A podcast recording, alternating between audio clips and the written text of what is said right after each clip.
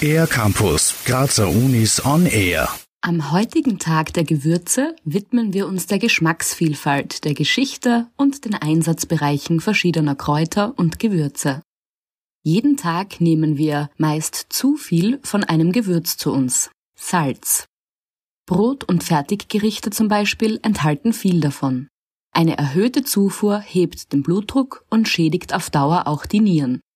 Fritz Treiber vom Geschmackslabor der Uni Graz.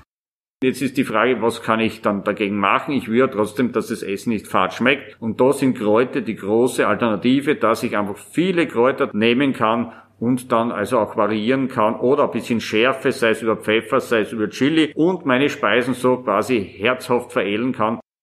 Gewürze sind in den Gerichten unserer Vorfahren schon lange in Gebrauch. Ja, es gibt kulturelle Geschmäcker. Ein Gewächs, das bei uns als Zierpflanze weit verbreitet ist und unsere Geschmackssensoren an Haarshampoo und Seife erinnern kann, ist die Damaszener Rose.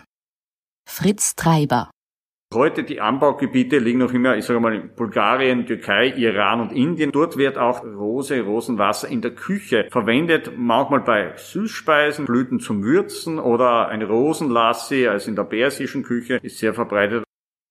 In der chinesischen Küche und im alten Rom hat die Rose eine lange Tradition. Heute wird sie in Form von Hydrolat oder Öl verwendet.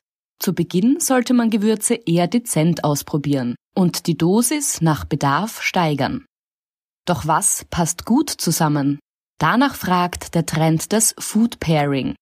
Fritz Treiber auch exotische Kombinationen werden aufgrund der Molekülstruktur und Ähnlichkeiten ausprobiert. Soße, die harmoniert sehr gut zum Beispiel mit Kirschmarmelade. Bei gegrilltem Gemüse muss auch eine scharfe Komponente dabei sein. Da gibt's getrocknete Rosenknospen dazu. Auch aus dem Bereich Makrele angebraten mit Couscous und dann auch noch mit Rosenblüten und natürlich Eis mit Rosenwasser.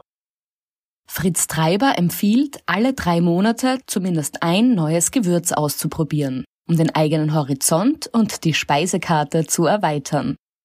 Deshalb stellt er heute auch den Sichuan-Pfeffer vor, der genau genommen kein Pfeffer ist, aber den Wirkstoff Hydroxy-Alpha-Sansol enthält. Fritz Treiber das wirkt auf der Zunge, dass die Zunge zu kribbeln beginnt und fast wie ein bisschen betäubt wird. Mit diesem Pfeffer wird gerne gearbeitet, weil das die Menschen immer gerne gehabt haben. Man beißt dann drauf und dann gibt's quasi auf der Zunge das neue Gefühl, dass man sagt, was, tut sich da? Ja, es ist ähnlich also einer Schärfe, aber gleichzeitig ist die Zunge dann wie ein bisschen betäubt.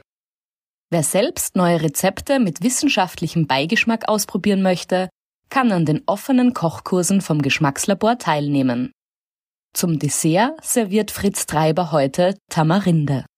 Die hat was Süßes, Mandelartiges und passt eigentlich für Tipps gut dazu, zu Gemüse. Im Sommer Tamarindenlimonade, eine selbstgemachte. Mehr Wissenschaftliches aus dem Bereich der Küche gibt es im Podcast Geschmackslaborgespräche der Uni Graz auf YouTube. Für den R-Campus der Grazer Universitäten Valerie Therese Taus. Mehr über die Grazer Universitäten auf ercampus-graz.at